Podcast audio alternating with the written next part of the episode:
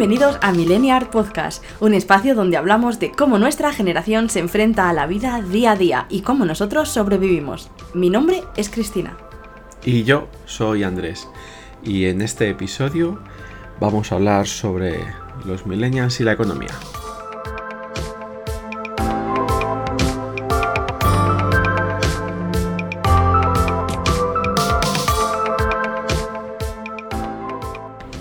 Pues vamos a cambiar un poco lo habitual y voy a explicar yo un poquito la introducción al podcast, pero vamos, no es que haya echado yo a Andrés ni nada de eso, sigue aquí. Sí, hoy te toca a ti llevar las riendas de este podcast, eh, así que todo tuyo. Pues bien, eh, este episodio es un poco una...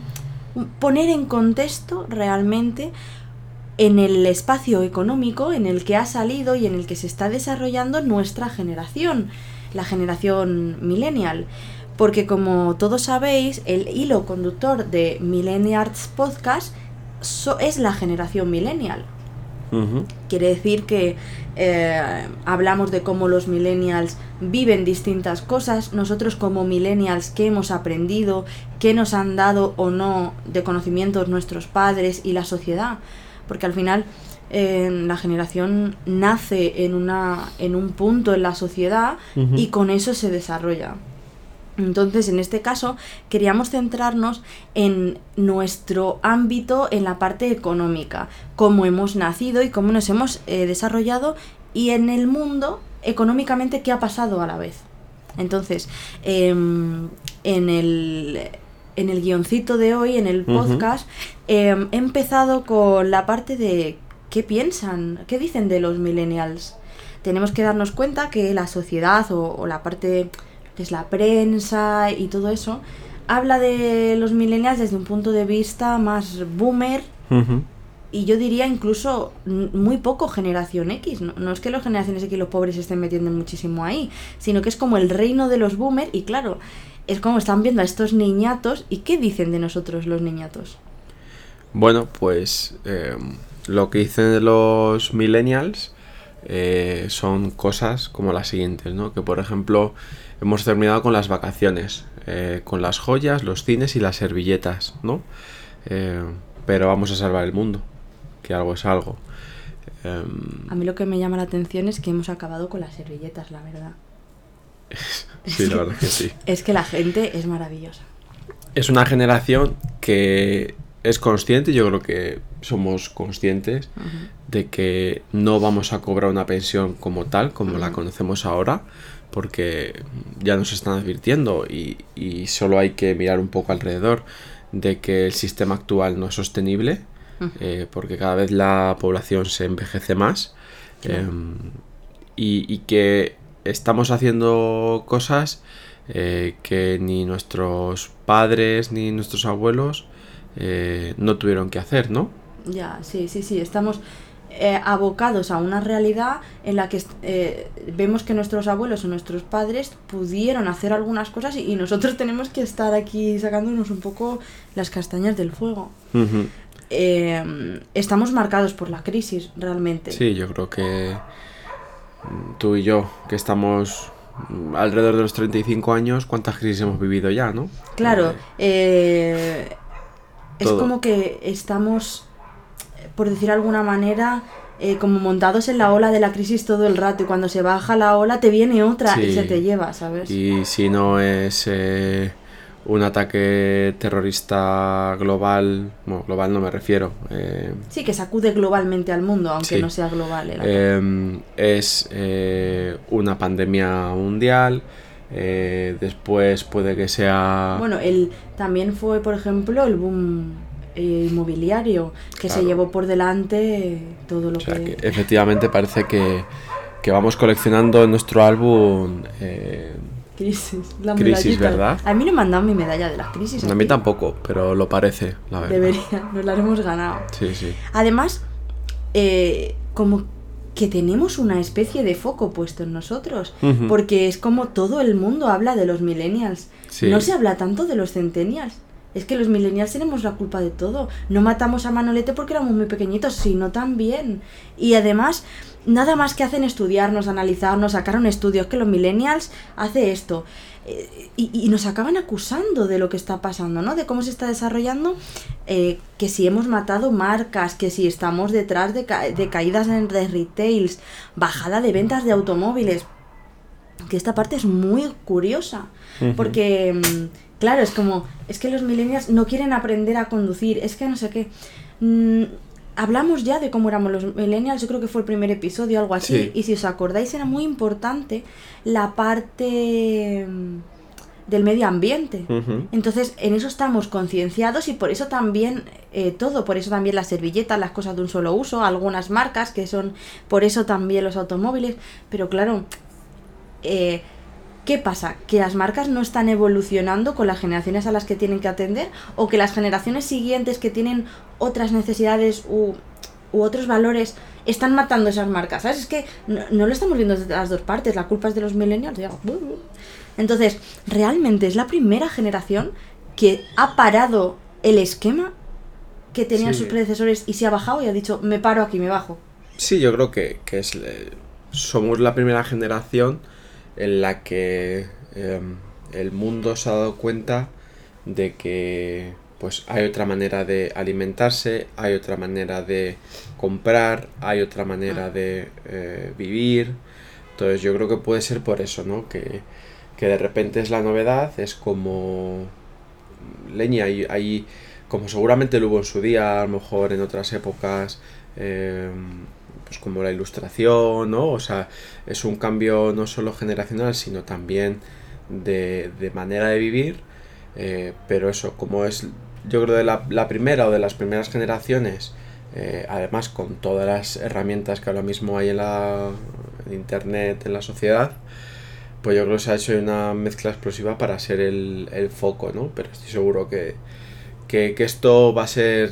Eh, un tema casi diario para el resto de generaciones que, vienen, ¿eh? si, me si me permites una pregunta que, que, quiero hacer porque me ha venido así de repente cuando hablabas, ¿tú crees que, es, que ahora se hayan de repente mm, aparecido nuevas formas de hacer las cosas o es que anteriormente generaciones anteriores han descubierto cosas y han, y han petado en plan por ejemplo hablamos de ultraprocesados el otro día hablamos de como hemos, hemos tirado los ordenadores y, las cosas al mundo, no venga tecnología, y de repente estamos llegando en algunas cosas a un punto de inflexión en el que no podemos seguir por el camino que estábamos yendo, o sea, por ejemplo, gestionar tan mal los recursos de la naturaleza, nos hemos dado cuenta de, no es que yo quiera cambiar, es que si no cambio no tengo mañana para comer, igual con ultraprocesados y eso, o... Yo, yo estoy seguro que, que esto no es nuevo, quiero decir, los millennials no hemos venido y hemos inventado nada yo creo que esto siempre está en la sociedad.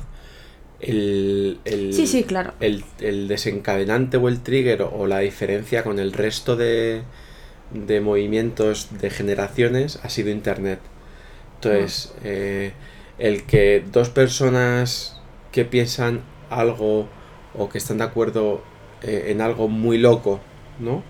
Eh, antes vivían a lo mejor aislados en la sociedad y pues o eran incluso aislados por la propia sociedad que les rodeaba. ¿no? Sí, que un loco en un pueblo, eh, 20 pueblos a la redonda, y sin embargo ahora hay 10.000 locos de pueblos que están a 20 kilómetros igual, pero están juntos. Que, está, que tienen mayor mm. potencia de, a la hora de ir juntos, de expresarse. Tanto es, yo creo que una vez más, y como muchas veces hemos hablado, la diferencia entre nosotros eh, y otros, otras generaciones ha sido, ha sido Internet, ha sido la capacidad de, de conectarnos eh, con gente que piense muy parecido a nosotros, que esté a kilómetros de distancia.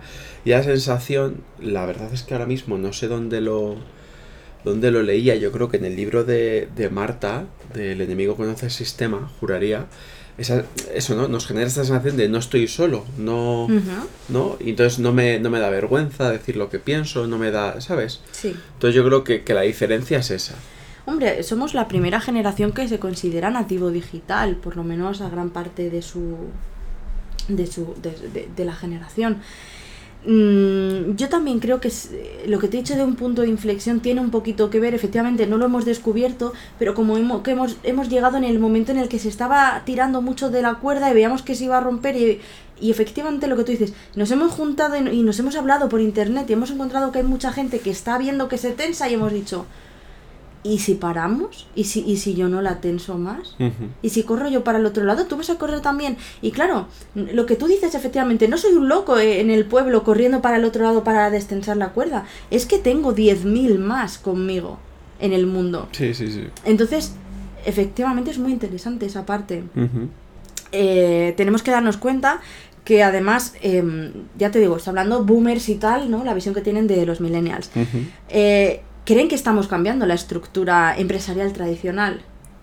Efectivamente, un millennial ahora mismo, eh, ya lo hablamos, valora otras cosas muy distintas de lo que la valoran el resto de, de generaciones. Y nosotros hemos venido al mercado laboral, lamentablemente para mí, que yo quiero ser rica y no trabajar, para quedarnos muchos años. No, es que los que se van a ir son los boomers, entonces claro que tiene que el- la estructura empresarial y el mercado laboral evolucionar con nosotros porque nosotros vamos a ser la base del sistema en, Eso está claro.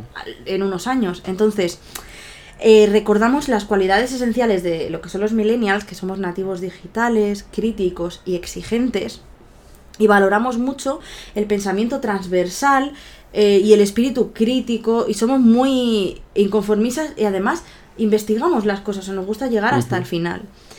Somos muy exigentes, pero también nos frustramos cuando no conseguimos Sí. realmente objetivos. Sí. Entonces, realmente lo que buscamos en un trabajo es que nos inspire a seguir formando parte de ello. Si no, acabamos muy frustrados y el trabajo pues no, no es lo que buscamos. ¿vale? Eh, esto estamos hablando generalizando, no uno de nosotros puede no ser así, no pasa nada, son Sí, cosas hombre, estamos hablando de, una generación, efectivamente, pero yo creo que sí que es verdad que. Eh, y, y pienso en eso, las conversaciones que a lo mejor yo con, con mis padres, eh, o con mi padre en, es- en especial, ¿no? De la idea que él tenía del trabajo, que al final era ir, trabajar y, y volver, ¿no? Y esta cosa a lo mejor que tenemos los millennials de que queremos dejar un legado, queremos impactar, queremos, ¿no? Eh, no nos Sí, vivir un trabajo conformamos. inspiracional. Sí, que, que, que nos aporte algo en la vida y nosotros aportar. eh, y luego esta parte de la frustración, que muchas veces lo hemos hablado Sí. en privado, ¿no? en privado, en, en las conversaciones eh, cotidianas, ¿no? De, de cómo somos un poquito snowflakes en este sentido, de, de que en el momento en el que las cosas no salen como queremos, eh, nos comportamos a veces como, como niños Sí, yo creo que es, malcriados. es algo que nos falta mucho a la generación, es gest- la gestión de las emociones. Sí. Pero eso falta a todas las generaciones. Lo que pasa es que nosotros nos queremos hacer los guays y que tenemos emociones, pero luego no las gestionamos. Ya, ya, ya. Entonces es un poco difícil. Sin embargo, otras generaciones tienden más a eh, no centrarse en las emociones, querer esconderlas. Entonces no se nota su carencia. Y luego en este, en este, esto que estábamos hablando del trabajo, ¿no?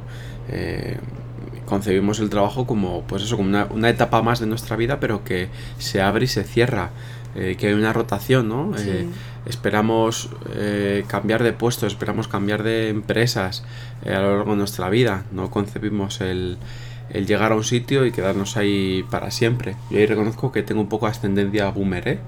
La Sí, sí, verdad. yo, yo también. Pero bueno. yo estoy. Yo estoy muy a gusto en mi empresa y, Sí. y espero no, no tener Sí, pero bueno, en poder general jubilarme o sí o que lo observas, ¿no? Que en, en la generación, Sí, que no hay miedo al cambio, no hay... No, pues si hay algo que, que, que me da más y mejor, eh, no tengo ningún problema con romper el pasado y, y cambiar, ¿no? Eh, Hmm. Valora esa polivalencia, el aprendizaje constante, como estábamos hablando ahora, ¿no? Eh, y, romper con la monotonía y con las ganas de asumir nuevos retos. Eh, yo esa parte, por ejemplo, sí que, la veo en mí, ¿no? parte de mi trabajo actual eh, es esta cosa de no saber lo que me voy a encontrar y, va cambiando todos los días un poquito. Todo es bueno. Eh, y luego por último esta, pase- esta parte perdón, de internacionalización, eh, pues que somos una generación que nos gusta viajar, conocer culturas nuevas y aprender, aprender de ellas. Sí, además, em, si te fijas, em, en este caso, hablando de, del compromiso y la rotación, parece que estamos más comprometidos con, em, digamos, tener esa realización personal que comprometidos con dar nuestra vida a la empresa y seguir siempre ahí. Y entonces realmente queremos pues que nos estén dando eh, pues toda la inspiración, todo lo que necesitamos en cada momento y si no, pues cambiamos. Ya, ya hemos dicho que eso no es lo nuestro, pero me hace mucha, mucha gracia esto porque es un tema de, bueno, pues si tú no me lo das, yo lo busco porque es importante que yo lo tenga. Y eso al final hemos puesto el foco un poco en nosotros que anteriores generaciones a lo mejor eso no lo han hecho. Además, hablando de la vida laboral, eh, lo que son los millennials no conciben la vida sin la conciliación de su vida personal y su vida laboral. Ellos quieren o nosotros queremos trabajar para vivir y no vivir para trabajar. No solo se refiere a una conciliación pues con hijos o tal, sino de una vida plena fuera de la empresa. Sí, que el trabajo sea una herramienta para vivir nuestra vida. Hmm. Sí, sí, sí, sí. Y, que, y que no, que digamos que te ayude, te inspire, te haga grande y no te haga chiquitito y no te deje como en la mierda. Em, además de eso, valoramos mucho el ambiente de trabajo colaborativo. Queremos un clima de creatividad y de compromiso en el trabajo. Unos espacios abiertos, coworking, eh, nada que tenga que ver con lo que es lo tradicional en las empresas, por lo menos españolas, que es, pues yo diría lo contrario, lo mismo. Sí. Más o menos.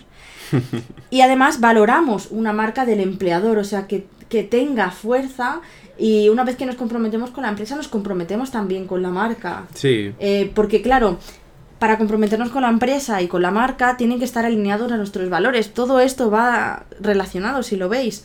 Si yo no, no lo veo relacionado con mis valores, busco otra cosa que se relacione. No me quedo aquí odiando esto, sino que valoro mi trabajo, valoro esto y si no lo valoro, cambia a un sitio que lo valore. Así que eso es un poco eh, lo que dicen de nosotros y un poco cómo nos vemos desde fuera. Hemos puesto como una especie de cámara afuera y nos hemos hecho así una radiografía. Sí que es verdad que un poquito, como decías tú, con una lente em, boomer, generación anterior, ¿no? Sí. O sea, ¿qué dicen de nosotros? Eh, así que bueno, también está bien saberlo, ¿no? Claro, a ver, al final... Em, nosotros nos veremos a lo mejor de otra manera. A lo mejor no nos vemos tan cambiantes, ni tan rotantes, ni que el compromiso es con nosotros, sino con la, con la empresa. Vemos otro punto de vista. Pero bueno, al final esta parte se llamaba ¿Qué dicen de nosotros? Por algo 100%, que es porque es eh, para que se. un poco para dar a conocer porque a lo mejor, bueno, no sé, vosotros a lo mejor sí, pero a lo mejor hay muchas otras personas que no sabían qué dicen de los millennials por ahí o que no se han parado a, ¿no? a pensar qué dicen de nosotros. Ya te digo, eh, también en una parte económica, que estamos marcados con la crisis, de lo que, lo que nos estamos cargando a nivel económico en las empresas o cómo estamos cambiando las estructuras. Entonces, una vez dicho eso, creo que podríamos empezar a compararnos con otras generaciones, ¿no? Porque ¿por qué tan especiales los millennials, no? ¿Qué tenemos de especial? Bueno, pues eh,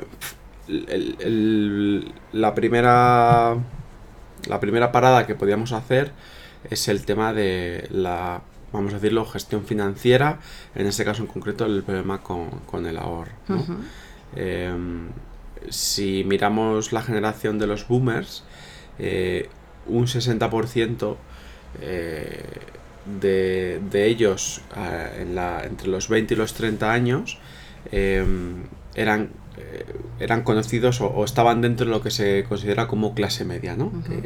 que, podíamos saber, podíamos debatir un día lo que es la clase media. Sí, sí. Em, cuando, cuando... De nosotros, de los millennials, solo un 50%. O sea, 10, puntos menos. ¿no? O sea, es una tendencia hacia, hacia, hacia abajo. Aparte que esos estándares de, la, de lo que es la clase media que había en ese momento, hoy pues están un poco Pero bueno, creo que en general simplemente el titular sería este, pero bueno, que sí que podemos decir que, eh, que todos tenemos unos padres, un poco. es una generación que nos hemos empobrecido, eh, que a nuestra edad eh, seguramente nuestros padres tuviesen a lo mejor, a lo mejor el salario, no sé hasta qué punto seguramente a lo mejor algo inferior, nosotros respecto a ellos, pero la sensación que yo tengo de nuestra generación es que en cuanto a, al valor neto de la familia, eh, a, por ejemplo a posesiones, eh, sí, porque estoy, o sea, a nuestra edad nuestros padres, eh, ya te digo, el salario más o menos, pero todos ya tenían su casa o estaban pagándola.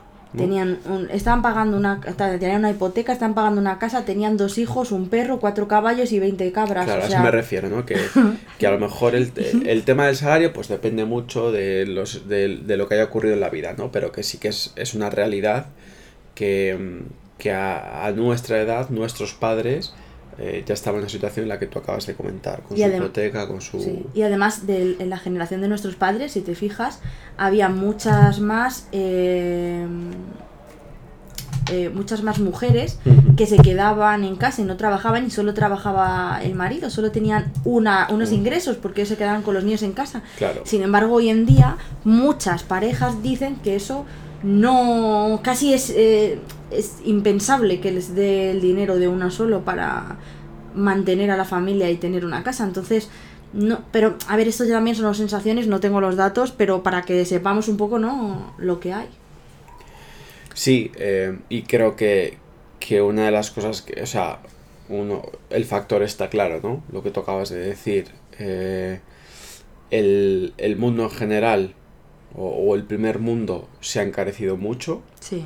Eh, los trabajos eh, se han eh, devaluado mucho.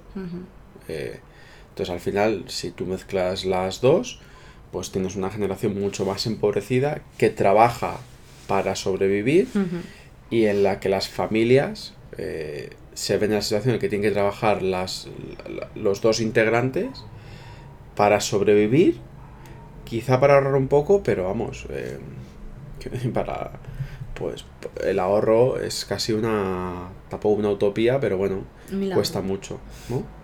Sí, además em, en cuanto a educación se nos exige mucho más que a los boomers.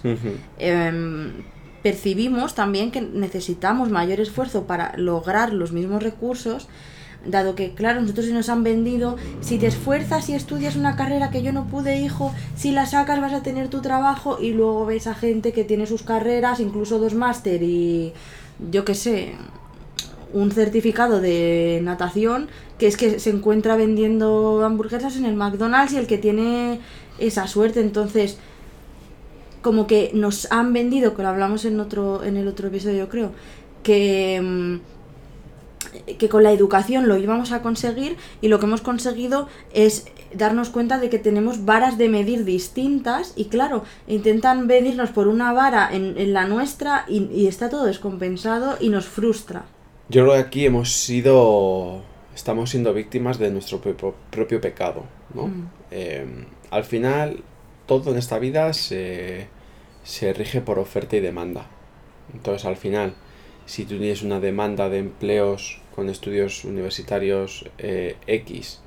¿Qué pasa en la generación boomer? Pues lo que, como tú, lo que tú comentabas, no había esta idea de eh, la universidad es accesible para cualquiera eh, y tal, que es la, que debería ser y la que ahora es para nosotros.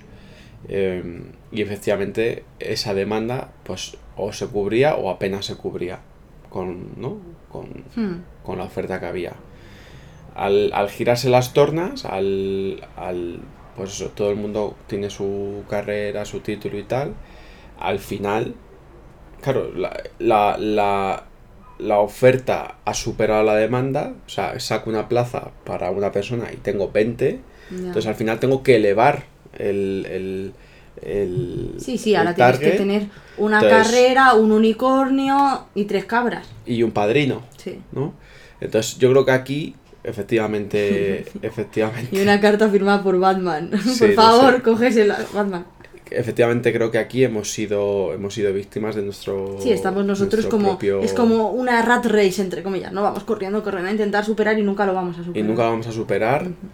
Y vamos, no sé posibles soluciones, pero yo creo que una de ellas es eh, hay, hay otras maneras de educarse, hay otras maneras de, de valorar profesionalmente. Sí, hay, profesiones que está clarísimo que tienes que tener una serie de estudios como puede ser medicina, abogacía, todas esas cosas no lo dudamos, pero efectivamente valorar las actitudes que tiene cada uno, valorar mucho más FPs a lo mejor, que son mucho más técnicas, más en el momento. Sí, más las, las competencias muchas veces que hablamos, ¿no? o las habilidades, ¿no? Em, y otra cosa que iba a agregar al final simplemente también es por darnos un poco así en la espalda a nosotros, también tenemos un poco, un poco de titulitis, ¿no? Es como ya, fíjate yo que he estudiado cinco años eh, y estoy poniendo píxeles en el telepizza. Bueno, cuando, pues cuando no se está, te están llorando de que no tienen trabajo, que no tienen dinero, que se pues van a la puta, pero le dices, oye, es que hay plazas en esta tienda que van a abrir, hombre, no tendré que trabajar pues de lo mío. efectivamente, es, es, es eh, sí, sí, sí, Es que iba a decir una putada, pero es una putada eh, muy grande que hayas estado cinco años estudiando algo, invirtiendo una gran cantidad de dinero para acabar poniendo píxeles en el Telepixa, pero la realidad es la que es y tienes dos opciones, o intentar empezar poniendo píxeles en el Telepixa, ir mejorando tus habilidades de atención al cliente, eh, excelencia operacional, eh, comunicación efectiva, etcétera, etcétera, para que el día de mañana, cuando salga algo de tu puesto, poder demostrar que eres el mejor, ¿no? Entonces, estoy de acuerdo, evidentemente es la realidad, pero creo que, que en este apartado justo creo que también somos un poco víctimas claro, Claro, y además éramos unos tiernos infantes, entre comillas, de cuando nos metimos en la universidad, pero ya éramos lo suficientemente adultos y ya veíamos el percal y sabíamos que el mercado laboral ya iba a estar mal. O sea, yo me acuerdo que, que, que se decía ya en muchas carreras, bueno, es que tú lo que vas a ir al McDonald's o tú lo que vas es, con suerte, eres barrendero. Entonces, chica, tampoco, tampoco puedes venir a llorar con 40 años, creo. Entonces, un poco por, poner todo esto como se está hablando en números, ¿no? En, en 2018 se hizo un, pues como un estudio donde se sacaron los siguientes resultados, ¿no? La riqueza media de los millennials en 2018 en España era de 30.000 euros frente a 63.400 euros que acumulaban los jóvenes de la generación anterior cuando tenían su misma edad. Esto que hablamos antes, ¿no? Del poder adquisitivo y el ahorro, pues es que ahí está. O sea, si si, es la mitad, es que ya, ya, no es cuestión de que no puedas ahorrar, es que no, es que no puedes ni, ni sobrevivir. Es que, escúchame, no es la mitad, es 10, o sea, no, es que es la mitad de 10 veces menos, o sea, 63.000 a 3.000. Ah, 3.000, espérate, es que lo he leído mal, eh, creo que lo he dicho mal, lo voy a repetir, ah. eh, es 3.000 frente a los 63.400, efectivamente. Es que es una brutalidad, 60.000 euros más. Pues eso, lo que, lo, o sea, ya ahorrar, eso...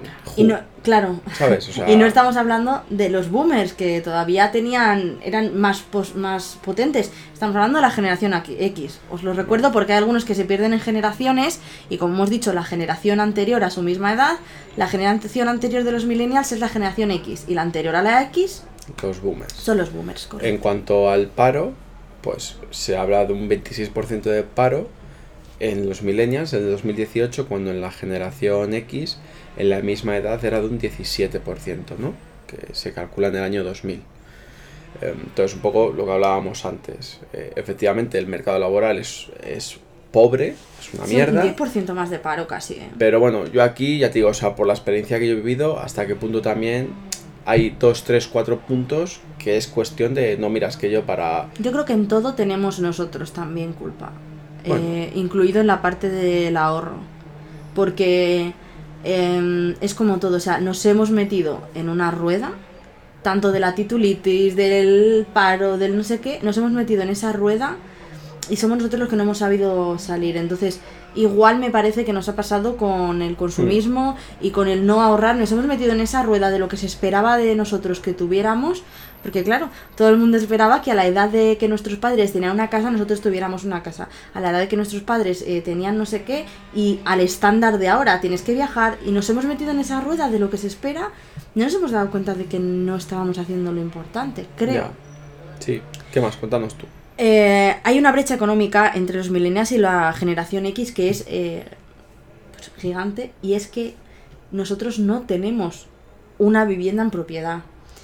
El 64% de la generación X eh, tienen vivienda y solo el 44, estamos hablando a 2018, solo el, el 44 de los millennials es un 20% más.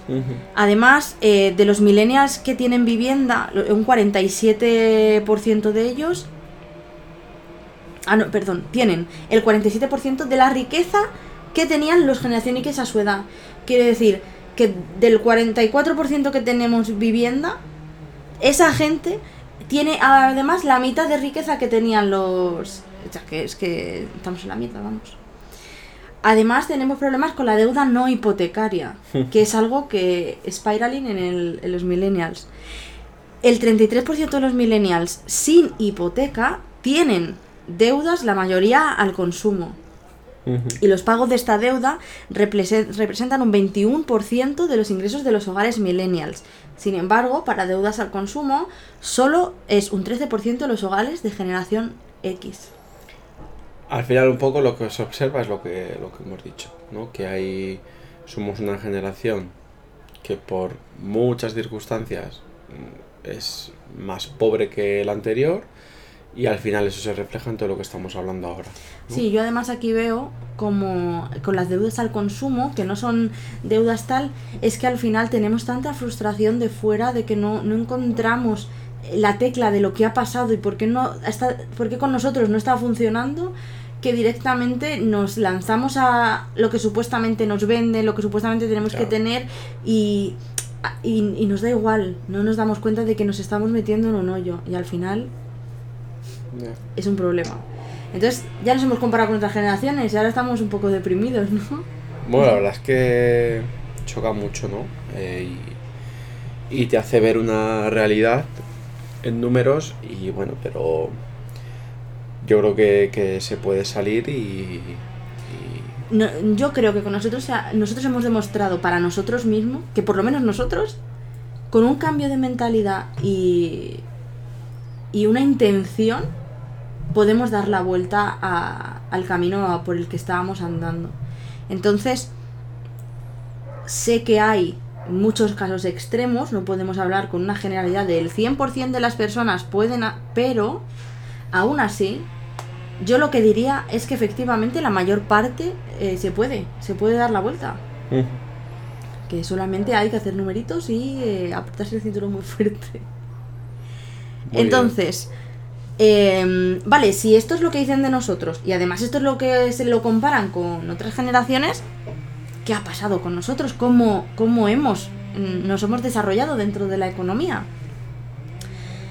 Pues bien, em, ahora con esta crisis del 2020, que como todos sabemos está impulsada por la pandemia del COVID, eh, los millennials ya hemos vivido varias grandes crisis económicas.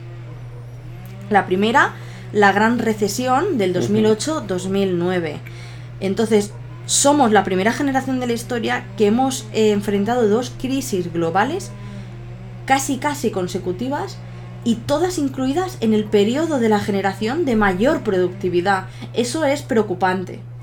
Sí, ¿no? Que cuando llega ese boom en la vida de una persona, los veintipocos, ¿no? Eh, en el que su productividad eh, crece exponencialmente, pues porque es una persona joven, eh, con estudios o preparada profesionalmente, con un, una, un potencial físico mayor y tal, ¿no? Es en ese momento en el que eh, empezó la primera gran recesión y yo es que básicamente como me gusta decir que nunca ha acabado, porque al final siempre se ha encadenado, se ha encadenado, se ha encadenado, ¿no? Eh, realmente es lo que tú dices, cuando empezábamos a trabajar, entre comillas, al principio estamos echando a andar un poquito, y cuando dices, uy, estoy aprendiendo a andar, te viene la ola y te barre, eh, supuestamente, aunque sea así un poquito en un plató, sigue un poquito subiendo y dices, bueno, ahora ya puedo un poquito más y tal, y de repente nos damos cuenta de que viene otra gran crisis y ahora estamos teniendo niños y ahora estamos generando hogares y familias. ¿Cómo vamos a sacar adelante esas familias? Entonces es difícil. Además, hay un gran problema en esto de las crisis, porque los líderes que están manejando estas crisis, en su inmensa mayoría, podéis contarlos con los dedos de una mano, creo, no son millennials. Pero sin embargo, los millennials sufrirán las consecuencias porque estamos en el inicio justo ahora mismo del pico eh, de nuestros ingresos laborales y justo cuando tendríamos que estar subiendo, se ha cortado e incluso caerá en picado. Entonces, mm, nos están abocando otra vez a menos ingresos, más empobrecimiento. Bueno, están abocando. Las crisis me refiero. Entonces, eh, ¿cuál es eh, la consecuencia de esto? De que de las crisis que, que nos han marcado como, como generación. Pues eh, la primera, yo creo, porque como estamos hablando, ¿no? De, de esa. em, el periodo de mayor productividad, yo creo que la- el, el primer eh, signo en una persona que, que empieza a, a- a ser más productivo, ¿no? Es el emanciparse, ¿no? El, el volar de la casa de sus padres eh, y eh, adquirir su propia su propio espacio, su propia vivienda, sus propios ritmos y tal, ¿no? Entonces, eh, lo que observamos es que mm, nos, emancipa, nos emancipamos más tarde, ¿no? El 61% de los millennials aún viven con sus padres, eh, otro 76% dice que independizarse sería sacrificar su estilo de vida. Por lo que al final lo que se observa es que las prioridades han cambiado, ¿no?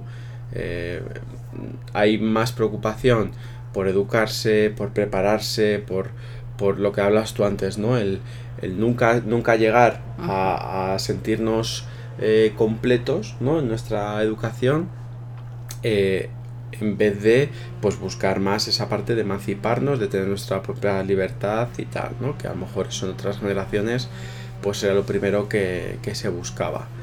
Em, la dificultad a la hora de encontrar trabajo, como estábamos hablando durante todo el podcast, pues eso, al final dices, bueno, pues, pues ya que no encuentro trabajo, al menos voy a estudiar, ¿no? Y acabas con un currículum eh, de tres hojas, con un montón de cursos, de másters, porque al final como no encuentras un trabajo, Hmm. pues al final al menos inviertes el tiempo en, en la educación, ¿no? El 84% cree que tiene las habilidades y el conocimiento que exige el entorno económico actual, pero la realidad es que luego no, no se llega a encontrar un, un trabajo eh, que creemos que esté acorde ¿no? a, a- a nuestras habilidades. Em, entonces, sí que es verdad que se pone mucho foco en, e- en ese desarrollo continuo que hablábamos antes cuando hemos descrito o cuando hablábamos de cómo nos describían em, Otras los- generaciones. otras generaciones, pues esta cosa de buscar ¿no? el trabajos de desarrollo continuo, pues aquí también se, se ve. Además es, es que es curioso porque eh, creemos que el entorno económico tan competitivo, el digital, eh, necesitamos, hace que necesitemos una formación mucho más desarrollada, más alta que nuestros padres y tal, pero lo que tú dices, lo que estamos haciendo es subir un listón que no tiene sentido.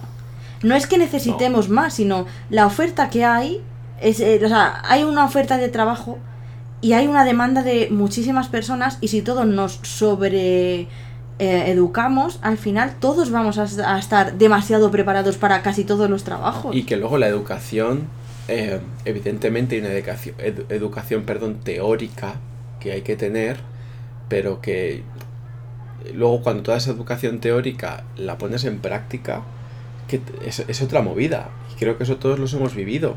Hmm. Y, y creo que ahí también, ¿sabes? Oye, te sobreeducas, ya, pero te estás sobreeducando eh, sobre artículos, sobre papeles, sobre periódicos, que está muy bien, pero es que al final te vas a enfrentar a una realidad a la que no tienes la oportunidad de hacerlo Ya. si no tienes un, un acceso a un mercado laboral. Sí. Y, y la verdad, pues lo hemos hablado también otras veces, ¿no? El tema de, de las prácticas en empresas, o sea, cuántos trabajos se suplen con prácticas en empresa. Hmm, sí, sí. Es que yo creo que eh, el, el sistema actual educativo eh, está, está mal construido en ese sentido. Sí, estamos en contra. La sociedad que se ha generado ahora mismo eh, se ha comido lo que tenía, o sea, lo que tenemos de, de las, mm, la educación que había, cómo se planteaban las cosas, cómo se cogen a la gente, cómo se importa la titulitis, todo eso. eh, la propia sociedad se, se lo, lo ha destruido porque mucha titulitis, pero si tienes todo el mundo con 80 carreras, ¿quién vas a coger? Yo que la- Entonces, la creo que sociedad- habe- hace falta un cambio. la sociedad ha evolucionado, pero, eh, y eso es algo que, que yo creo que hemos hablado ya en otros podcasts, ¿no? Que Hmm. eh, hay ciertos aspectos de la sociedad que no han sabido adaptarse a los nuevos tiempos. Entonces yo creo que la educación es, es uno de ellos. Sí, es, sí, sí. es un sector perdón, es un sector eh, que no ha sabido adaptarse y entonces pues sufrimos las consecuencias, pero bueno, ya, ya está, tampoco Sí, lo que hablábamos antes con lo de que otras generaciones, lo que decían de nosotros, ¿no? Como que parecía que habíamos roto las reglas de su juego, nos queríamos bajar de su, de su sociedad, ¿no? Y eso porque parece ser como si hubiéramos entendido el problema mucho antes que las generaciones anteriores. Y entonces, por ejemplo, hablando de la economía, que el juego de la jubilación en realidad va en su contra, porque es la, la población más joven que tú la que te tiene que pagar tu jubilación, y sin embargo, la población más joven que tú va en descenso. Por lo tanto, eh, ahora últimamente se ha puesto muy de moda el eh, movimiento FIRE, que es la independencia financiera y la jubilación anticipada. Entonces, eh, los jóvenes millennials están dejando el sueño de, de conseguir y tener casas, tener propiedades, autos, hacer gastos innecesarios y buscan tener una vida lo más frugal posible, ahorrar lo máximo posible para retirarse lo antes posible de, eh, de esta, de, es- de esta rueda. Entonces, está claro que no, estamos, no es la mayoría de los millennials, pero sí que es un movimiento que cada vez se hace más fuerte, porque unos millennials que ha despertado, entre comillas, ¿no? se lo van contando a los demás. Y es algo eh, que yo lo veo, yo veo necesario. Yo veo necesario que paremos de meternos en el juego del gasto económico sin... no el gasto económico en general, pero desmedido y de endeudarte por básicamente eh, deuda al consumo, que son artículos de consumo, teléfonos, ordenadores, viajes, ¿sabes? Sí. Y que veamos y que digamos, me lo puedo permitir sí o no, y lo ahorremos y tengamos algo más. Hmm. Como generación, que no seamos conocidos como una generación pues manirrota, que al final no vamos a tener nada. Porque claro, efectivamente los millennials muchos no tenemos casa, pero es que hay muchos es que es que no se lo pueden permitir por las deudas al consumo que tienen, otros que no quieren porque prefieren vivir de otra manera su vida, es que pero yo creo que sí que deberíamos abrir los ojos la mayor parte de nosotros. Eh, creo que hasta aquí la parte, digamos, Sí, un por decirlo teórica. Sí. Entonces, como queremos, como queremos ser distintos, ¿no? En ese sentido, como estábamos hablando Sí. a- ahora, ¿no? De, de tenemos que adaptarnos. Entonces, vamos a esa parte más práctica, ¿no? Que es donde hablamos un poco de nuestras vivencias personales. Sí. Entonces, aquí no hemos preparado nada porque era un poco, pues un, un tema un poco traído eh, para dar contexto al, al- a otros episodios del Sí. podcast. Pero a mí ahora, según estabas hablando, eh, se me ocurría eh, preguntarte, ¿qué hacemos entonces? Que desde tu punto de vista yo tengo el mío y luego si quieres lo comparto. Pero, ¿y entonces qué hacemos? ¿Cuál, cu- dó- dónde, dónde, para ti, dónde, dónde está, por dónde tenemos que empezar? Eh, yo me planteo de cara a la economía, lo que es, eh, estamos hablando de la economía, yo me planteo un poco un despertar. No un despertar de efectivamente, económicamente, todas las ciudades, todos los países del mundo necesitan consumo. Pero creo que, que nosotros seamos más responsables con nuestra deuda y con nuestra economía personal nos hará mucho más fuertes frente a crisis, frente a golpes que nos puedan venir. Eh, ¿Por qué? Porque teniendo en cuenta que nosotros somos una generación que ya hemos vivido dos crisis, que ahora mismo eh, está difícil en lo económico, si nos seguimos quejando y solo viendo qué es lo que nos tendrían que dar, ¿sabes lo que te quiero decir? No sé cómo va a funcionar. Entonces realmente yo creo que lo que podemos hacer nosotros es hacernos responsables de nuestra propia economía. Y además, que te rindan cuentas de la economía del país o de... Claro. ¿Sabes? Eh, empezando por las pequeñas Te vas acercando, a, comunidades. te vas acercando a donde, a donde para mí está... Claro, lo que pasa es que si yo tengo 10.000 euros de deuda al consumo y me da igual, pues que mi ayuntamiento tenga un millón, que el porcentaje a lo mejor en los ingresos es el mismo que el mío, a lo mejor me da igual también. Y entonces así va subiendo.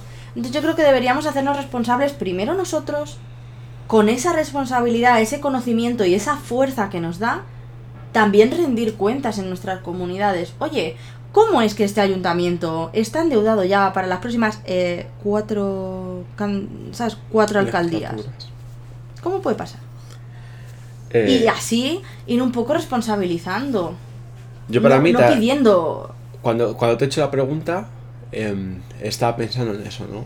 En que eh, el- el- la sartén no está en nuestra mano ahora mismo. La sartén, el mango la sartén está en generaciones, como hemos hablado hasta ahora, que, que- que no son las nuestras, ¿no? Hmm. Sí, pero va a cambiar. Es que ley de vida, vamos a llegar nosotros Vale. al poder. Pero déjame Bueno, que, tú y yo, yo creo que no, ¿eh? Pero- termine. Em, el problema es que, vale, tú, va a cambiar. Sí. ¿Cuándo? Cuando Y se si no- mueran los otros. Claro, o sea, efectivamente, y entonces, ¿qué vamos a O sea, es que al final, al final lo que va a ocurrir es que cuando, al, cuando un millennials o los millennials lleguen, digamos, a esa, a esa em, ¿cómo decirle? A esa capa, ¿no? Eh, de poder. Estarán, entre comillas, gobernando a otras generaciones con sus problemas individuales. sí. Entonces, quiero decir, esto al final es, como tú decías, la ruleta y es la vida. Naces mm, y mueres y cuando mueres el que va por detrás de ti, ¿no? Entonces, yo también lo que veo es que eh, como, como, hemos, como hemos tenido esta manera de vivir, a lo mejor tampoco responsable por nuestra parte en algún momento, como tú decías, ¿no?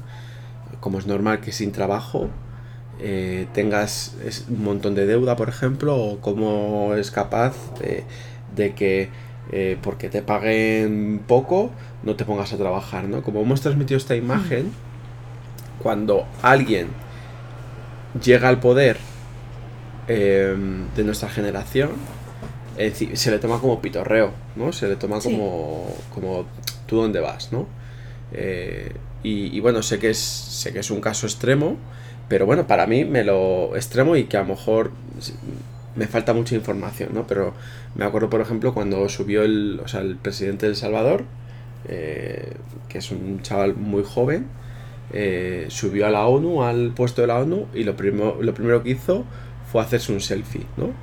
Y, y tú dices, pero ¿qué coño estás haciendo, tío? Que eres el presidente de El Salvador y estás haciendo tu puto selfie. Pero luego piensas, coño, es que yo también lo haría. O sea, quiero decir, un millennial, o, ¿sabes? O nuestras generaciones, eh, no sé, ¿sabes? Entonces, eh, creo que también somos, lo que decía antes otra vez, somos un poco víctimas de, de cómo nuestro, nuestro comportamiento hasta ahora eh, es visto por los demás y que no nos toman en serio. Entonces, según estabas hablando, coincido contigo 100% en eso, ¿no? En la cosa de que lo primero que tenemos que hacer es barrer nuestra casa Claro. y convertirnos en una generación responsable, eh, luchadora, trabajadora, eh, para coger fuerza. Claro, Una que puedes ir fuerza. y, y, y hacerte un selfie, pero que no pero que no te puedan sacar nada en cara. Diga, vale, yo me haré un selfie, pero es que tú tienes esto y yo no. Yo eso lo he arreglado. Ahora escúchame y arreglaremos lo tuyo también. Entonces no sé hasta qué punto, pues eso, ¿no? ¿Por, por dónde empezamos a barrer? Bueno, pues lo, por lo primero, responsabilidad individual Hmm, sí, para alcanzar la responsabilidad grupal. correcto. Eh, y luego, una vez que tienes esa responsabilidad individual y grupal, adquieres un poder. Entonces, si adquieres un poder en la sociedad, podrás influenciar o decidir ciertas cosas. ¿no? Entonces, yo creo que lo primero es eso. eh, el trabajar, claro que el, el tiempo corre, las cosas como son, ¿sabes? Pero que creo que sí, igual que nosotros hicimos en su día, hicimos un trabajo de, de decir, oye, no podemos seguir así porque eh, por hacer un símil de cara a un banco eh, va a decir, ¿pero dónde coño vas? O sea, si tienes mm, 30.000 euros de deuda eh, Al consumo. al consumo, que lo has dicho antes genial y me ha gustado mucho, bueno, pues como se llama, y vienes aquí ahora a pedirme para una casa, mira, primero arregla tu Bye. deuda al consumo y luego ya vienes, ¿no? Pues un poco yo creo que el ejercicio grupal sería ese. Vamos a conseguir pagar nuestras deudas, tanto las financieras como las educativas, como las sociales, como tal. Y una vez que lo hagamos, vamos a enfrentarnos, vamos a ir al banco, vamos a ir al poder, vamos a decir, oye, estamos aquí y quiero mi parte de la tarta. Además, en nuestro caso, yo, por ejemplo, eh, estaba ahora reflexionando ¿no? de nuestra, nuestra vivencia, de lo que es el la gran recesión que hubo. Eh, yo entré en la empresa en la que estoy actualmente en el 2006, en diciembre del 2006. Cuando yo entré en la empresa, eh, a mí me preguntaron que si, joder, ¿ese trabajo te gusta? Pues que trabajo un montón de horas, es que... Eh, hubo gente en la entrevista de la empresa que le dijeron las condiciones que eran trabajar sábados, domingos festivos, a turnos, también, no noches enteras, pero bueno, salir por la noche tarde. Y esa gente dijo, bueno, pues no me interesa, gracias. Y se fue. Esto estamos hablando dos años antes de la gran recesión, más o menos, o año y pico. Esto es lo que, está, lo que los millennials, cuando empezamos a trabajar, vivimos podíamos ponernos tiquimiquis, no pasaba nada, podíamos decir yo, es que tal. Y es que la mentalidad de la gente muchas veces parece que no ha cambiado. Y ahora, después de la... ¿Qué es lo que tú dices? Que, que, nunca se recuperó. Pero después de la gran recesión, eh, te, te, veías que la gente luego te decía, jo, es que tú qué suerte que tienes ese trabajo. Gente que a mí me dijo, buf, que yo ahí no trabajaría nunca. ¿Cómo que qué suerte? Si tú no lo querías. Entonces, también creo que nos estamos quedando con... ¿Cómo decirte? Con esquemas que ya no son válidos, que eso ya no funciona. Funcionaba para los boomers, funcionaba antes. Tú no eres los boomers, tú tienes una gran crisis y te viene otra. Ya. Espabila. Ya. Yo creo que como, como nos pasa a los millennials, nos quedamos con la cosa hasta que nos dijeron de Em, las generaciones, o sea, tú vas a tu generación va a vivir mejor que la de tus padres, ¿no? Entonces nos hemos quedado con eso y hemos dicho, bueno, pues ya llegará. Simplemente se ha retrasado un poco, ya llegará.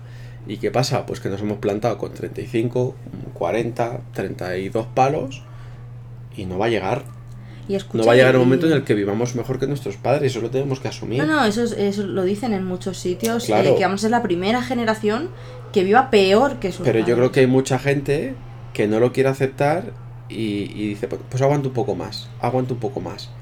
Y, esto tiene pinta de que va a seguir igual, entonces creo que es momento de, asumirlo, de asumirlo, de, de, de decir, oye, este es el mundo, no es lo que nos han contado, no es lo que nos han dicho, y ver qué podemos hacer de forma individual cada uno para... Yo lo que te digo, no solamente eso, no solamente la parte de decir, jope, ya llegará que yo tengo que vivir mejor que mi, mi padre, o mi padre consiguió esto y yo me lo, lo, tengo que conseguir también, sino que si yo me he preparado más que mi padre, si yo me merezco más, y entonces volvemos al tema que hablamos, la frustración hace que, que no... Que no avancemos. Que no avancemos. Que nos quedemos ahí, que esperemos lo que nos corresponde, que esperemos lo que tal.